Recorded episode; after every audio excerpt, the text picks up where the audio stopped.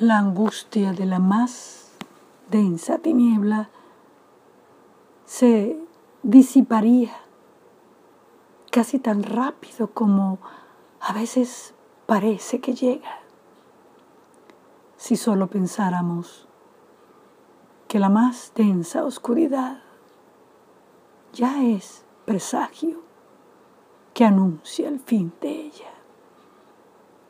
Y a la par, la inminencia de la alborada que mucho antes de su realmente visible apogeo ya muestra los colores surgiendo de la nada. Para revelarlo todo, para separar distinguiendo, para florecer, para ver y ser el despertar de las palabras por la palabra.